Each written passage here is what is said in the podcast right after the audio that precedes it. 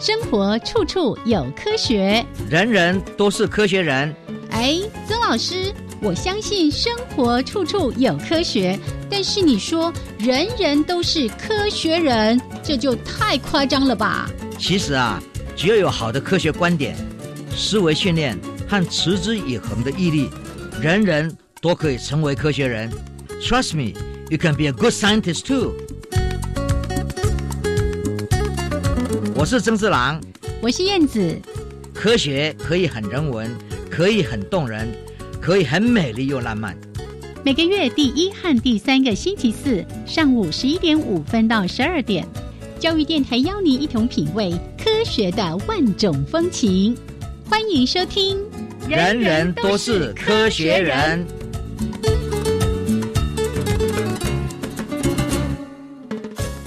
爱的听众朋友们，大家好，欢迎收听教育电台，人人都是科学人，我是燕子，我是曾志郎，Hello，曾老师，哎，燕子好，大家好，哎，十月份连续过了两个连续的假期。哦，哎，就赶扣哎，对，老师来讲。很很辛苦哎，对，那是其他人呐，其他人到哪里就是塞塞塞，但是呢，对老师来讲没有假日的问题，因为呢，永远都在忙。是，嗯，而且我们都在忙很多事，因为我的很多接触都是在国外。是，然后呢，我们这两个假期对国外来讲，对他们都没有放假。中秋节，对不对？还有双十节，他们也没有，不是国际性的节日。对啊，所以呢，我们这边很多人都没有办公。嗯，可是我们还是要面对全世界的科学界，是一起在讨论一些重要的事情。耶，所以呢，我们都很忙。那忙的时候呢？现在最重要的问题是，高等教育正在发生很大的变化。嗯哼，我想是因为时代，我们看到变迁世的时代的变迁，社会的价值各方面的不同以后，就会看到，当有一件铺天盖地的这种疫情来的时候。忽然间，大家所熟悉的模式不见了。哎，真的哎，这个不是投入那个什么池子里面的小石头，这简直就是彗星撞地球嘛！是另外一种方式。然后我们就说，高等教育现在在担心什么？嗯哼。然后我们看到一些本来非常非常重要的，而且做的非常所谓顶尖学校，是他曾经吸引过全世界所有的人都到他们学校去。现在忽然间那些人哎不来了，出不去了，或者不敢来了。对，那你这时候要改变你的招生方式、教学方式。所谓视讯教学、数位教学，它的重要性就以前没想到是这么重要，现在很重要。可是从另外一个观点来讲，学生讲就就觉得说，那我的校园生活在哪里？嗯，是不是？然后呢，跟别人互动，跟老师相互的学习，然后这一些事情就会变成了说高等教育里面很重要的这种人际关系，嗯，跟师生的一种互动不见了。那这样的不见以后呢，很多学校就在开开始思考要用怎么样方式吸引很多很多所谓最好的人才，嗯，talent，嗯哼，啊，这里面就蹦出一个问题。最大的问题就是美国，嗯，他们忽然间在这个时时间，因为各种政治因素，还有现在总统选举这些东西，就说他们马上就禁止了很多外国的学生，嗯哼，到美国的这些大学校去，啊，这些这些影响，就说他们说我们要教我们自己的学生，我们要变成美国第一，问题就来了，嗯，我们看到很多，尤其最近。细胞这个杂志就出来讲，嗯，如果你好好看美国科学界还有很多重要的公司行号创造的这些创新的机器，多少是移民的第一代或第二代，是没错。那你如果说把这些人造成是美国的第一，你都不要他们来了，美国如何第一呀？所以这个议题现在引起很多讨论，然后呢，再加上。因为所有的学术交流应该是没有国界的，嗯哼，而且科学的很多发现互相的互动也不应该有国界，啊，这个是考量，在这个情况之下呢，大家会觉得说科学界不能够再沉默不讲话。嗯，所以呢，就说 We are doing science，嗯嗯，but we shouldn't be silent. 比 silence 是更重要，不要再沉默了。对，不能沉默以对，大家要出来讲话。所以越来越多的科学界的人士哦，有时候就觉得说，我是不是因为科学也是介入了政治的这个议题？本来我们说这个是科政分离的，嗯，可在这个时候呢，会觉得说人道可能是最重要的考量。啊，这个时候呢？很多很多，我们基本的一些科学的一些所谓伦理的各方面的考量，就必须要进来。一进来之后呢，我们就觉得说，在这个时候，大家要去深刻的思考世界的变化，大学如何去应用。嗯，所以我们现在看到很多大学在讨论将来的怎么样去在办学的。以前也许没有那么感觉知知道，就是说。感觉到这所谓种族平衡这件事，多样性在学校里面的重要性，多样文化、多样多样种族，然后我能够怎么样让做到真正的 equality？嗯，就说这个平等以待是这些事情。所以今现在呢，我们几乎在，因为我在很多欧洲啦。还有美国的很多学校里面呢，那我们在讨论这些事情的时候，都会碰到，几乎是每个学校都碰到这个 diversity 的问题。所以国际间其实都在注意这样的问题。是，嗯，而且因为现在他们的学生为了有时候为了学生哦，说学我学生要进来，嗯嗯，以前是有选择性的，是现在那个选择的标准在哪里？你要降低吗？嗯哼，还是你要维持你的那些原来的那些？比如说，百分之一、百分之二、百分之五、百分之十的学生才能进你学校。嗯哼哼。那现在呢？你的标准在哪里？嗯，所以这些东西要重新思考。哦，要不要再做一些什么样的调整？对对对对对。但我们对于这个学术的理念，还有人道各方面的考量，到底是什么？是啊，这里。还不只是人道，一个很重要。老师刚才在提到的科学的进展，是不能把那个门给封住了。对，说哎，这个非我族类，哎，对，这这这个就是人人道，是对，这都是人的考量。科学还是为了服务人而产生的，对对，所以你不能在这个人道上违反它最基础的一个一个核心的理念。是，所以在这个时候，大家在思考。对呀，这个思考是好的，嗯，这是文明才会进步。对，老师，你刚才提到的是在像欧洲啦，或者是美国这些高等学府都在讨论这样的一些问题。那你这段时间都在国内，那你怎么看国内的高等学校在面对这样的一个问题？我想现在学校国内这些目前高等教育里面，嗯，最大的问题还是在于资金的不足。嗯，我们在这一方面呢，因为学学生。的来源本来就在台湾本岛，虽然有外来的，比如我们到东南亚，嗯，我们到大陆的学生，那这一层是有点断掉了，但是大家努力使它不要断，嗯哼，那怎么样来补足这一块？台湾还是不会那么严重，不像澳洲，不像英国，不像外来的学生，对对，比例是更高的，对，嗯，所以这一方面还好，可是大家也在思考，台湾在这个这一波里面。好的，还有各种高等教育资源的分配，是不是应该开始思考？嗯，好好的在增加它的预算，因为到底人才，嗯，才是未来最需要的一个政府能够走向必更强盛的部分，是它的产业、它的经济、它的科学的基础条件。嗯哼，我想政府必须要在这个地方呢。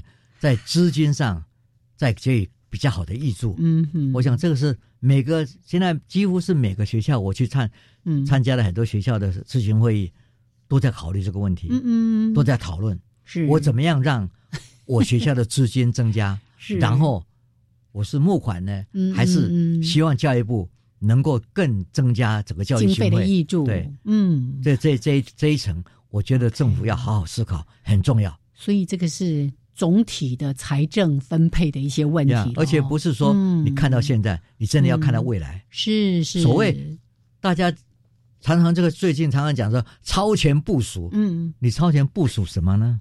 你一定要超前部署人才、教育，对，人才来自教育，百年大计呀，是，嗯，是，而且现在是真的是刀口上，是。我们必须要去思考这个问题。OK。所以你看，我们刚刚在谈哦，虽然我们一开始在讲的关于高等教育，哎，也不是我们说鼓励把所有的这些教育经费挪到高等教育，那中小学的这个部分也非常的需要，所以可能真的是更高层次的一些经费的分配的问题了。嗯，在国中国小在经费上，嗯，讲起来是还算蛮好，还 OK，还 OK，在建筑在学校还有各方面。还有呢，这这这几十年，台湾真的是在这个基础建设上做得很好。嗯哼。但是现在呢，整个世界的变化已经从国中小就国民教育，嗯，拉到高中。是。那高中我们要怎么样把它做好？嗯。高中就是准备要进大学，就这两个层次是在一起的。没错。所以我们要整整体去看。是。那大学怎么样去看？未来，嗯，然后呢，我们的学生在高中的时候应该怎么样准备？教育部应该整体考量。对，而且我之前也听过一个老师在提到说，一个国家的竞争力，一个很重要的表现的地方，就在我们的高等教育的这个部分，它真正能够去展现出我们国家的竞争力。是，嗯，好，所以来大家。也来关注一下这个问题。我还记得上次老师来在谈到说，哎，像欧盟他们就开始在高等教育这个部分，怎么样让高龄者也回到大学或者是研究所啦等等的这个重新再去 renew 他的相关的一些知识技能，可以为社会做更多的服务。真的是很重要的一点，就是说现在我们所看到的，嗯，是那一些比较高龄的，比如说。五十五岁以后的，他们还在职职场上，嗯哼，他们还在职场有十年，哦，二十年，啊，这在职场上呢，他们现在感觉到他们知识的不足，不足，这个是非常清楚的，所以呢，现在有很多学校，在美国，嗯哼，在欧洲，就开始让老师们这些工厂还有在的人进到大学部来，耶，然后呢，大学呢就根据。他们认为他们在他们职场上缺少哪些东西，嗯然后呢，真正去做课程的改良。是，所以大学就会有拥有两端，年轻的传统的大学生是，还有比较年纪高龄的这些重新教育的部分，而且不是在只是做所谓娱乐是。健康，嗯，而是真的是在脑部。的健康、知识的、知能的，好的的一些进展。是。然后呢，这个呢，因为他们有经验，他们知道他们需缺少什么，对。然后呢，这一层呢，要好好思考。对，我们也鼓励我们台湾的这些稍微高龄者。然后呢？你觉得有这个需要，真的勇敢的再重新回到校园里面来，为自己增能，这件事情非常的重要。好，老师，那我们就一开始先聊到这边喽。稍微的休息一下呢，待会儿一样的为大家来提供科学新闻。另外，今天的主题时间就是我们的科学人观点。老师要请大家吃一只根大冰棒。有多大的冰棒？哎，天气都冷了，才要吃冰棒。是啊，我们看看那个冰棒能告诉我们 什么事情？对，不要老是想吃而已哈。是，好，来一小段音乐之后回来为大家来提供科学新闻。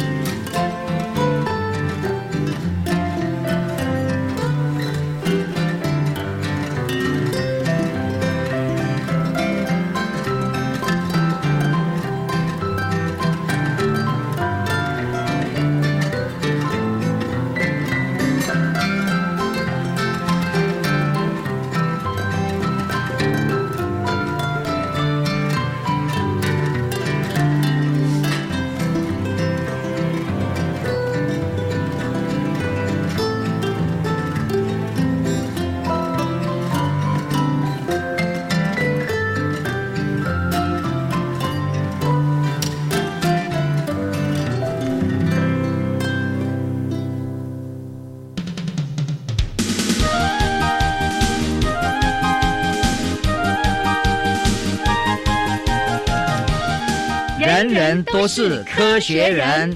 Trust me, you can be a good scientist too.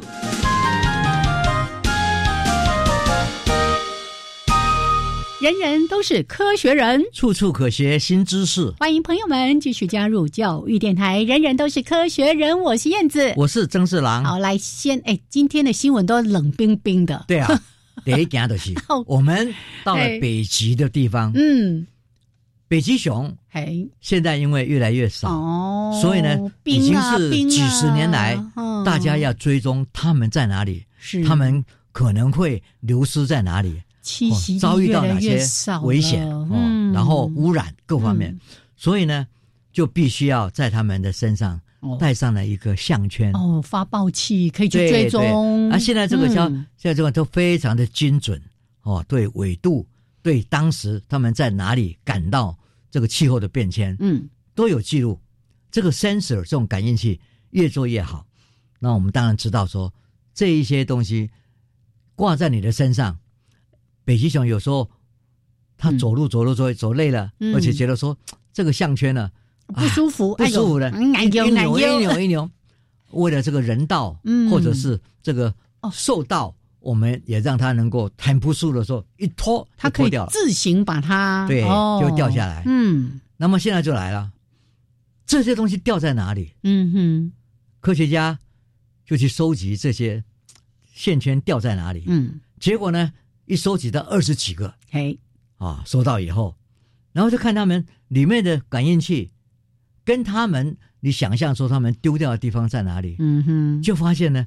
呀，不太一样，而且呢，其实从这里面呢，可以追到很多海滨的漂移、漂流 的地点哦。因为那个项圈就跟着它移动了，对，没错。所以呢，因为这个移动以后，你这个项圈到底到底哪里去了？嗯。然后我们从二零零五年到二零一五年，从卫星所照到的这一些漂流到哪里去？都可以看到的一些迹迹象，嗯，反而是这一些项圈呢，很清楚的告诉你，我到哪里是吻合你这个大致的看法。可是因为我记录是比较清楚的，嗯，比你从上面只是看到这个影像，是。我现在是里面有很多记录对于当当时的情况，嗯嗯，哦，气候各方面，所以呢，对很多这些。我们所谓地图来讲，都发现，嗯，哇，这个流失很很快哎，是这个移动很快，嗯哼。我们以前以为说它就慢慢飘，慢慢到哪里去，现在发现它们漂流的速度真的比想象比比想象中还要快很多。然后呢，你也可以考虑到说，这一些北极熊逆逆这个寒而行的时候有多辛苦啊，所以他们拖得很快。是，所以呢，从这个观点来讲。世界上的科学就是在追寻，嗯哼，用各种不同的方式在了解这一些变化到底它一发生问题以后到哪里？比如说，嗯，一个游船会流到哪里去？我们在计算它的速度，以前可能低估了，嗯，从这个海边的过程上呢，可发现它流得很快，哎，耶，它流得很快，嗯，它的速度。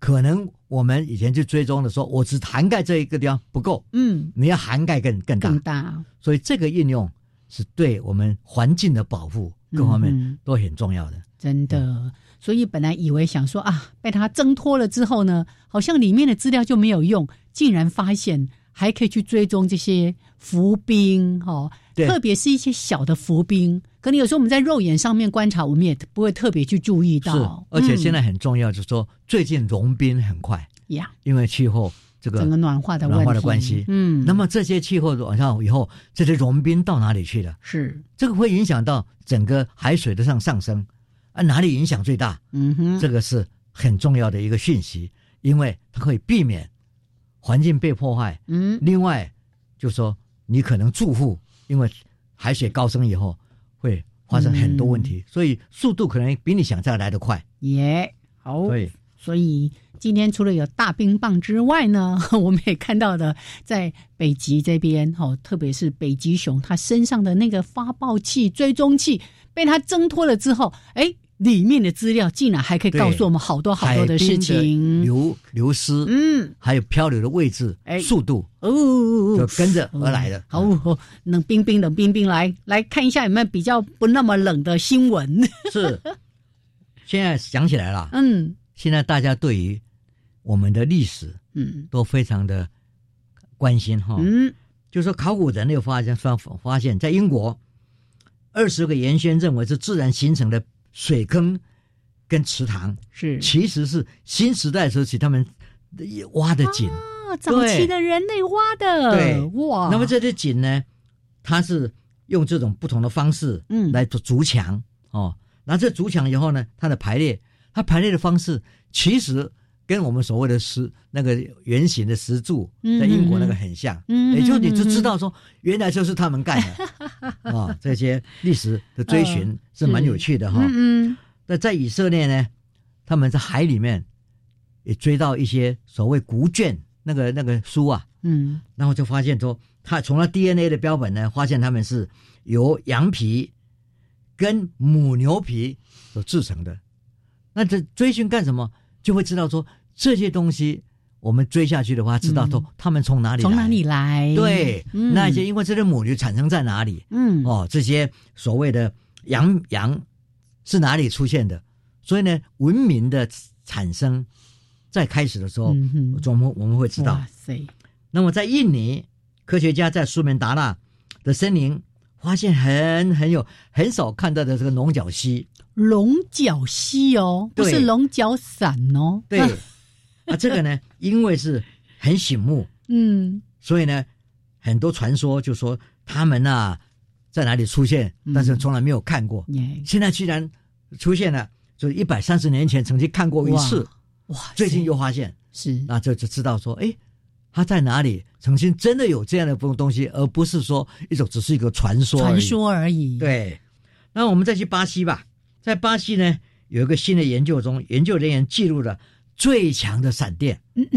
还有最强的闪电，这种超强的闪电呢，在二零一八年曾经在巴西的南部高达七百公里，哇，这个实在是很长的一个一一道闪电，嗯，有先进同步的气象的卫星去测到的，所以这个东西就是说我们常常看不见，嗯，可是，在某个地点产生很大的闪电，这个闪电延长这么大，这个也是我们很少看到，很少想到。有时候我们就看那个闪电哦，远在天边，觉得好像没有很大，事实上那个闪电是非常的距离是很大的。是，嗯，那全世界各地都有很多考古人类学家，对不对？在阿根廷呢，古生物学者他们最近发现，恐龙蛋呢，它的那个蛋壳呢是比较软壳的。哎，对，啊，不是硬壳的。对，他们发现说可以比对塔斯马尼亚在这里恐龙蛋呢。就发现，就是说，它比那个戈壁沙漠的恐龙蛋呢还要薄。嗯哼，所以这些从薄，比如他们演化的过程，就会知道，就是说，什么时候变成我们现在所谓蛋，变成这个硬硬的硬壳。嗯嗯啊，那经过什么样的的气候，经过什么样的变化，才会到达这边？是。所以这个呢，也都是科学家从很多小证据里面，嗯再堆出来一个。把以前的历史重建，嗯，很重要的。我们要知道过去，才要知道说现在，也知道如何去预测将来。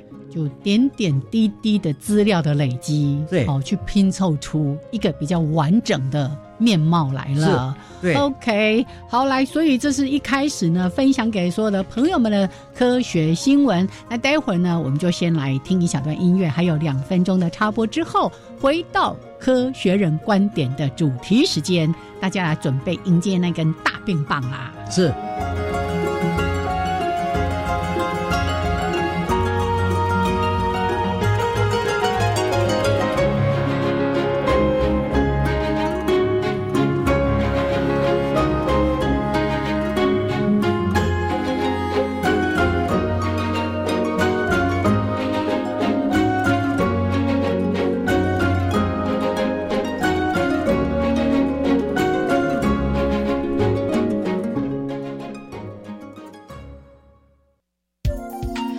广播去游学开始报名喽！十月二十九日星期四，由教育行动家主持人慧心与会带领，用知识来串起市场到餐桌的距离，来滨江市场上一堂别有趣味的食欲探索课吧。活动报名时间自即日起到十月十五号，请至教育电台官网报名。欢迎与我们一起同乐哦！走，我们一起出发去看棒球大赛。我想看转播就好了，一样可以感受棒球的热血魅力。二零二零中信杯黑豹旗全国高中棒球大赛热潮席卷全国高中棒坛，十月二十四号起在全台球场开打，欢迎大家收看多平台转播，一起为黑豹球员加油。详情内容可上脸书黑豹旗粉丝团查询。以上广告，教育部提供。小雅家住在台东山上的部落，从小跟着开怪手、酗酒的爸爸生活，不知道什么是妈妈。后来，他来到一九一九陪读班，有老师教功课、品格和才艺，还有晚餐。毕业时，他得到了现场奖。我是贾静雯，请捐款支持一九一九陪读计划，让弱势孩子有机会翻转未来。一九一九，要救要救。加外加外，阿玛波拉，扎根格玛西卡斯达斯，迪加古拉布古列列。大家好。我是来自台东的胡代明，这里是教育电台。那罗哇那咿呀那呀哦哎呀，那是你呀鲁玛的呀恩哦，朋友们就爱教育电台。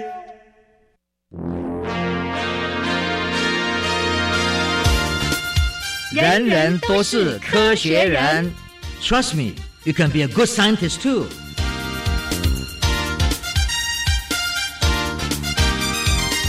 人人都是科学人。处处可学新知识，欢迎朋友们继续加入教育电台。人人都是科学人，我是燕子，我是曾四郎。好，我们的节目呢，在每个月的第一还有第三个礼拜四上午的十一点五分到十二点为大家直播，欢迎朋友们按时收听。还是不厌其烦再说一次，如果您错过了哪一集的节目，或者想要重复收听，记得回到教育电台的网站，有节目资讯，点进去找到“人人都是科学人”。六十天之内，就是两个月之内的节目，您都可以随时点选重复的收听。好，来回来我们科学人观点的主题时间。我那天听曾老师在说，哎，我们来讲一根大冰棒的故事。我就想说，天气都已经冷了，你才要讲冰棒？是啊。不是我们吃的吉亚冰啦，哎，但是我跟老师说，你记记不记得有一次你来节目里面就提到说，那时候好像是在星云奖的评审访视学校，你还去到屏东，然后就讲到那个什么吉亚冰峡的藕冰啊，哦，讲完之后呢，没几天我刚好有一次到一个那个大超市去，就发现哎，竟然有这个。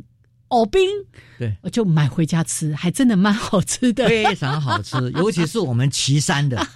哦，呃，岐山也有哈，哎，这岐就发源在岐山的，哎，哎，而且我们岐啊吉啊冰峡，哦，它原来在岐山，安内哦，后来到各地开分店，是，但是真正好的泉水呀，本来是在岐山开始，越是故乡名啦，岐安那里啊。哎，真的是，真的是。非常好的冰棒产生在那里。嘿，好，天气冷冷还是一样可以去岐山吃藕冰啦，哈。对，而且一定要岐山的藕冰，因为它是尬鲜哦，哎，是那个假鲜的鱼芋头，嘿，是是。所以呢，真的是非常 Q，而且非常甜美。是。然后呢，还劝大家去吃一个哇圣代，嘿，哦，那是冰激凌。哦哦哦，哎，冰棒之外还有冰激凌，上面搅了一个红豆。哦，哇，还做起来嘿，口水快要流出来了呀！但是我们今天要讲的冰棒不是要给大家吃的，科学的研究，而且这一根冰棒的长度超乎大家的想象，是至少三公里。三公里的冰棒，哎，这样可以啃多久啊？哦，可以瓦固哎，然后就说冰，哇塞！好大好长的冰棒，嗯，干什么用的可以吃吗？你就像你这样，对呀，口水就一直流嘛，哈。起来挖那个搓冰，对啊，搓冰。他 是在那个 New England，嗯，对不对？哎，格林兰呐，哎，格林兰岛，嗯。Green Island，他们在 Green Island 这个岛上，在格陵兰岛呢，当然都是冰天雪地嘛，一年到头很多很长的时间。他们到一个所谓冰原，在那个冰原上呢，就往上往下就挖挖挖挖挖，嗯，就挖出一个大的坑里面呢，然后呢一直往下去都是冰啊，对，继续继续继续冰原上，然后一直拉，一直往下，一直往下，一直往下，到了三公里的地方，挖出这根大大的冰棒出来。这冰层这么厚，对，哦，对，然后大家问。嘿，而且写在冲啥？丢啊！干嘛？没事，挖一根三公里的冰棒要干嘛难道你们只是想要得到这个军事记录吗？啊，有吗？他们有去登记那个军事世界纪录？当然没有了。科学家不是在做这种 想要讨好哦，只是好像把自己这样沽名钓誉的事了，那不重要。嗯，真正的动物是科学家为什么要去挖它？挖了这么一个一根冰棒，对不对？啊，大家都讲着说，我们都知道嘛，一棵树。有什么年轮？嗯嗯嗯，对不对？对。那你想想看，在地球变迁，在每个的时候，它的冰哦，我们从从以往到现在几一万年前吧，嗯哼，几万年前也是对。然后一变以后，到底那时候下雪下多少？嗯哼，你当然可以从这个冰冰这样累积，一年又一年又一年的累积。所以，如果我大冰棒这样一下去，我一直追寻，堆到现在是现代。可是到最底下是几万年前的事情啊，是不是？我我曾经看过那个南极的纪录片哦，他们也是这样去挖那个冰层，但是挖大概就是可能顶多几公尺，没有想到科学家曾经做过这么夸张的事情，挖了三公里长的这个冰柱。嘿，对，那挖出来之后呢，我们也要来看你怎么样去测。对呀，第一个，它的密度是多少嘛？嗯，对不对？对不对？还有呢，它的有时候呢，这个密度是就有时候就说本来是很密的，哎，怎么有点松懈？哦，就表示说它有一些掺杂物、杂质啊。对，那它杂质怎么来？嗯，表示那时候的天气一定是刮风，把很多别的地方的杂质刮进来，中融合了这些那个温温度，所以使它松，比比较松一点。搓冰嘛，嘿，都变成搓冰了。啊，你搓冰搓开拍胶哦，因为有杂质哦。对，所以呢，我们也可以从这些里面去看到，当时结冰的速度是有多快。是，这些都是硬度、密度，对不对？对，从这些地方呢，你就会看到一段一段的过去。嗯，然后当年气候的变迁是怎么样一回事？哦，然后呢，当然我们会看说。这样的一个做法，真的能告诉我们这些讯息吗？嗯哼。那么我们从很多考古人类学，从很多东西的里面，也曾经治过气候变迁的历史。嗯哼。然后现在来看呢，对起来很多非常的准确。哦，从这个冰柱里面去找到的一些讯息，然后再去对照，可能用别的方法们所得到的一些资讯来比对一下，这样。然后呢？就有时候会看到盐度，嗯，就到那那时候呢，那个导电的方式，嗯嗯，有多快，嗯，有多多多，这些都是高低，对，所以在冰雪里面呢，它的含酸度到底多少？那含酸度呢，有别的东西把它稀释了，嗯，这些东西都是告诉你几万年前到底发生了哪些事，我们看不到，可是因为它的记录会很清楚。它结在冰里面嘛，嗯哼，对不对？然后呢，埋到那不是地下地方，也没有再受到影响。所以，当你挖出来之后，你看到一层一层一层这样的去比对下去的话呢，就很清楚的看到，嗯，人类住所住的地球曾经遭遇过哪些气候的变迁。哇哦！而且他可以看到的这个年代是更遥远的。对，然后你就会看到，就是说这个变迁呢，有时候。起伏很大，嗯，有时候起伏很小，哦，啊，那当然，我们这现在在大家在讲，现在每天这样的热，嗯，或者是温室效应，在自然界本来就会发生，可是我们在比的比比一比对，就会发现现在的那个起伏度比以往像我们这个冰柱里面的，嗯，更大，嗯，而且更迅速，对不对？更迅速，嗯，那表示说人为有人为的因素介入了。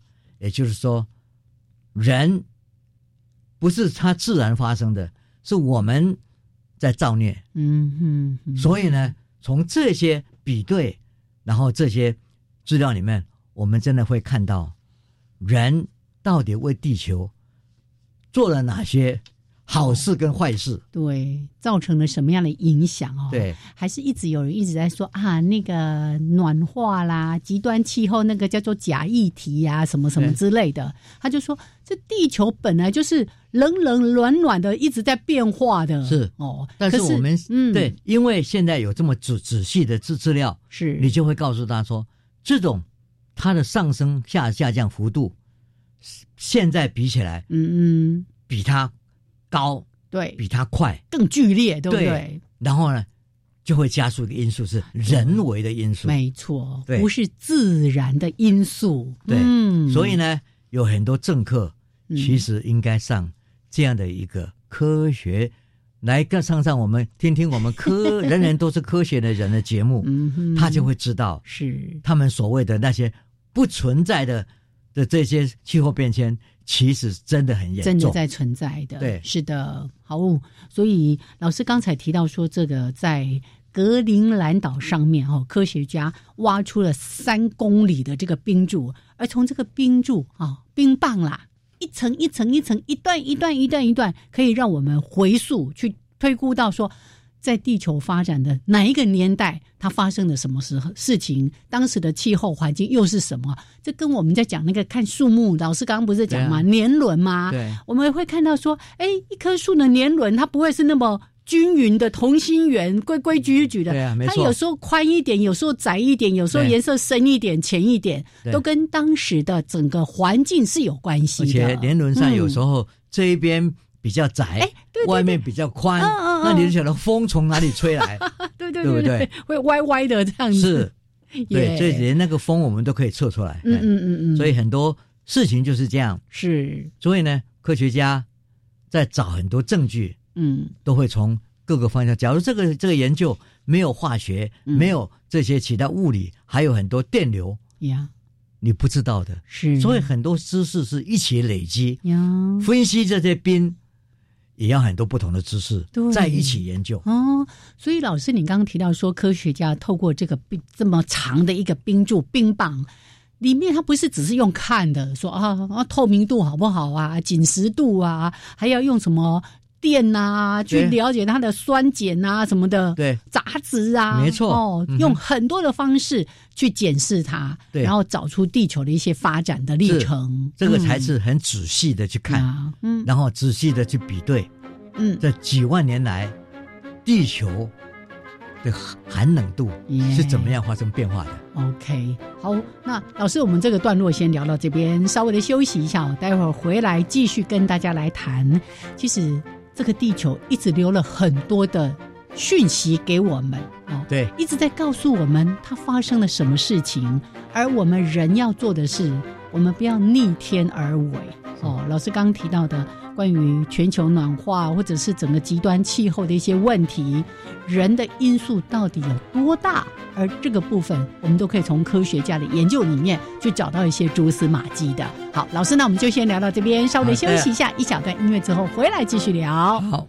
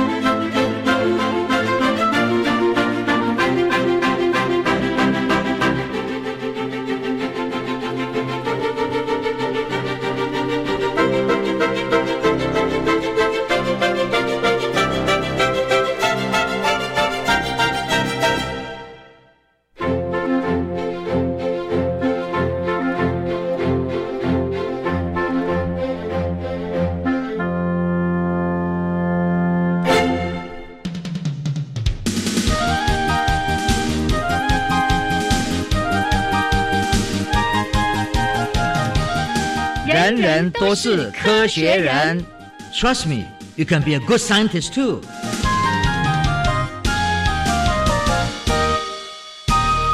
人人都是科学人，处处可学新知识。欢迎朋友们继续加入教育电台。人人都是科学人，我是燕子，我是曾四郎。好，刚才呢举出了一根大冰棒，吓死人了，三公里这么长。可是这三公里，我相信科学家应该可以研究很久很久很久很久很久。呀，好，那除了刚才说的，透过这个在格陵兰岛的这。一个三公里长的冰柱，可以找到地球的一些发展变化啦、气候的一些资料之外，科学家也会找别的方法来了解呢。我想重点是在这里，是，就说我们常常在讲，你只要做一件事，嗯。你就留下了痕迹哦，凡走过必留下痕迹。对，那你现在看到地球也是一样，是它走过了什么历史？嗯，自然的历史，哎，它也留下了，都会留下哦。对，我们刚刚刚看到是在寒冷寒冷的地点，嗯，留下来一根非常重要的冰原底下的挖出来的一根冰棒，可以看到它的过去。现在我们再来看。另外一个方式，嗯，那另外一个方式就是到哪里去？哦，来可以旅行哦，来去西班牙哦，就到西班牙 啊，西班牙旅游胜地里面就就有很多，给你带你去看很多洞窟。其实我们台湾也有啊，是是。然后呢，很多地点都有。要西，我们如果去去越南或者去去去哪里，对，都会看到这种带你去看这个石窟啊。好，还有很大的什么钟乳石洞啊什么的。对啊，对啊，在华盛顿。美国华盛顿，哎，这个弗吉尼亚州也有一个，还可以划船进去的，都会看到这种钟乳石，对不对？它从上面就挂下来，哦，这么很大。那问题就是这样，你就看看看看看看，哎。呦，我们只是看它漂不漂亮，然后有时候会看到它有各种造型，嗯。啊，因为它。水滴嘛，哈，是啊，滴了这几万年来，慢慢累积，累累积。那我们讲说啊，那个像一个女一个小女小女孩，哦，那一个像一个一一头猪，哎，我们常常会去比对，飞龙在天，是，哎，可是科学家 除了影像之外，科学家有有有兴趣的是说，哎，奇怪呢，在西班牙的这个洞窟里面，嗯，常常会看到在这钟乳石的上面一些红色的，嗯。的一些一些影子出现哦，那说为什么是红色的呢？对，哎，我先跟大家说一下，这个地名也很有名哦。西班牙呢，北部有一个地方叫毕尔包，对，这好像还蛮常出现在一些什么电影啊，还是什么的情节里面。这个古根汉那个博物馆嘛，哦，古根汉哦，就在那里，就在海岸线的旁边，是哦，所以很多人去那附近就有这么一个。一个石窟，嗯，哦，那你这个是石窟呢？哎，洞窟啊，啊，对，洞穴里面呢，看到这个这个里面呢，就是这种红色的。可是科学家最重要的地方，一看到红色，就说这是铁嘛。嗯哼，啊，对啊。可是检查下去以后，就发现没有铁。哎，啊，这个颜色从哪里来？是不是？是，就是说，你当你发现你自己以为它应该是那样，可是检查出去不是那样。哦，科学家就引起好奇心，是，那是到底是什么样，它是会造成这种不同的颜色，这么深的颜色，对，嗯，那当然一看下去的话，就是有一些水渗进来，嗯，哦，而且是密水的方式，哦，就过来的。那像这些呢，科学家马上就从化学的研究里面发现，呀，它当年会这样渗透过来，那个雨一定很大。嗯哼哼，才会渗渗进来哦。对，如果钱小小的话，被挡住了嘛。嗯哼，所以呢，科学家就利用这么一个看到这个水印，红色的水印，嗯，这种东西来猜测当年的雨到底有多大。所以这也是一种方式哦，来记录人类的所住的地球它所过去的历史。嗯。所以跟刚才一样，冰柱给我们一些知道的气候变迁。我们现在看到，到底下了多少雨？嗯哼，那雨水大到可以把那个地方渗水过渗透过来。嗯哼，也知道说雨量的多少是这另外一个科学的证据。耶，所以我们要讲的是这样：科学常常在对历史或者对很多事情的事件，在真相想要把它表达的时候，通常不是只有一个标准，嗯，或者一个方式，是你要找出很多方式。说科学最重要的地方就是说寻找 alternative，嗯，另外的证据呀。就像我们现在大家对一些比较猜测不了的事情，我们就说：“哎呀，我去看病，我生最近不太舒服。”嗯，我们就常常跟他讲说：“哎呀，第二个医生怎么讲？不要去看一个医生嘛。”嗯嗯嗯，寻找第二意见，对啊，第二意见是。所以呢，我今天我们今天看到的科学家在寻找地球的历史，除了冰。可以给你一些怎么样冰的累积、雪的累积之外，嗯，你也可以从洞里面这个洞洞穴里面的这些钟乳石看到它怎么样被外面海水侵蚀的的过去。那能够侵蚀它，那个雨量必须大到什么地步？嗯，所以你这样子呢推回去，也知道说当时啊，然后再算年代嘛，哈，那就知道说当时。是下了多大的雨？对，那可能还可以去对照有没有当时的什么典籍资料，或者是从其他的方式所做的科学研究去验证，哎，是不是他们所认为的这样子？很可能当时有非常大的这个雨量所造成的。对，嗯，他说我那些科学家就讲啊，如果我们量测石笋，嗯，每一层每一个层次所含的化学物质。我们就可以重建各种环境因子随着时间的变化，这个很重要，嗯哼，对不对？我们不是只看一个水水而已，而是它带进来以后，跟那个石头互动，它带进来什么东西？嗯，那些化学物质是什么东西？嗯哼，所以呢，就像现在我们说，我们天天天空空气里面有哪些灰尘，有哪些东西，然后呢？它会进到我们的房子里面来，各方面进到你的肺部，你的肺部，是这些东西，嗯哼，都可以被测量出来。呀，科学就是用各种不同的方式去做准确的测量。哎，对耶，像现在在国内也在推那个空气的感测器，有没有？那个都是最及时的哦，让你知道说你现在所所处在这个公园，或者是这个马路，甚至在校园里面，如果有这样的一些感测器。哎，你可以马上知道说现在空气品质如何，PM 二点五，嗯，浓度如何？对。可是如果我们要知道过去整个历史地球的一些演变的话，真的要从好多好多的这个资料里面去找。老师刚刚提到的，从那个冰柱啦，还有刚才说的这个，哎，呃，石灰岩洞里面，然后就看那个钟乳石或者是石笋，哎，可以去推估。然后呢，也有人去做海洋的探测，到深海里面，然后从海里面跟那个冰柱一样，去挖出一管海底的这个底泥，然后回来做检测。所以很多的方式都可以来互相验证，互相验证。嗯，比如说今天我们知道说某一个海底升上来的是。一个石柱，或者是一个一个森林，嗯，它以前可能是在海底的，现在升上来了，耶，对不对？那它身上所，它每一层在石岩上所带的这种化学的有机或者无机的化学的的一些成分，是，我们就知道哦，当年在海里面，嗯，曾经经过哪些事情，那 现在出来的又经过哪些事情？是，这些东西都是科学家必须要用各种不同的方式去验证彼此的理论，嗯，然后才能找到正确的方向。是。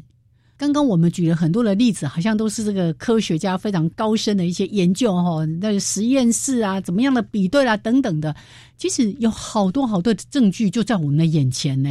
像老师刚刚提到说，我们从那个像台湾啊，以前在是在海里面，什么时候才慢慢抬升起来？你在好多地方都看到证据啊。你在那个什么，嗯，垦丁，甚至呢，我。前阵子在新店有一个狮头山，我带很多的民众我们去做自然观察啦、导览啦。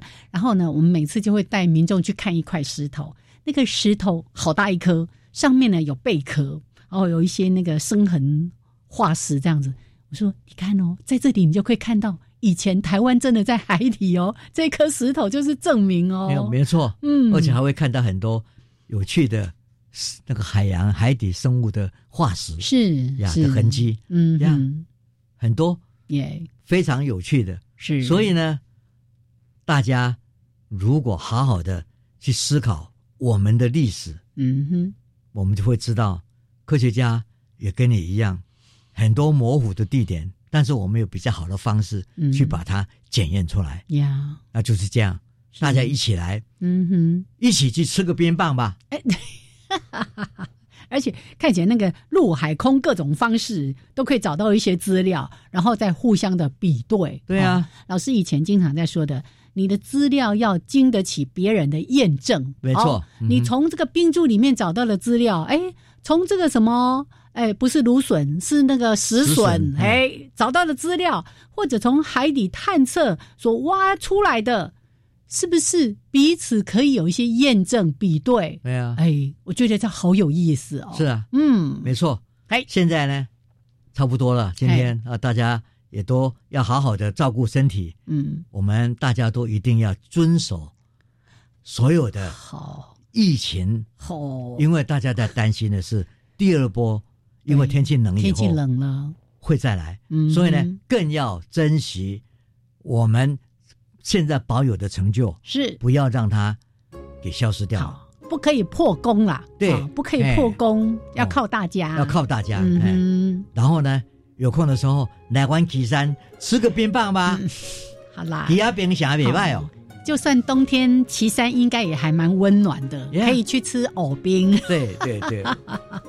OK，好了，就是今天呢，在节目当中跟大家分享的一些节目内容。我们先谢谢曾老师，谢谢，谢谢，哎、嗯，大家，谢谢大家，是保护健康，是戴口罩，勤洗手，勤洗手。哦，点点那港凉哈，嗯、但是这是一定要做的事情，没错。OK，好，那我们就下次节目见喽，拜拜，拜拜。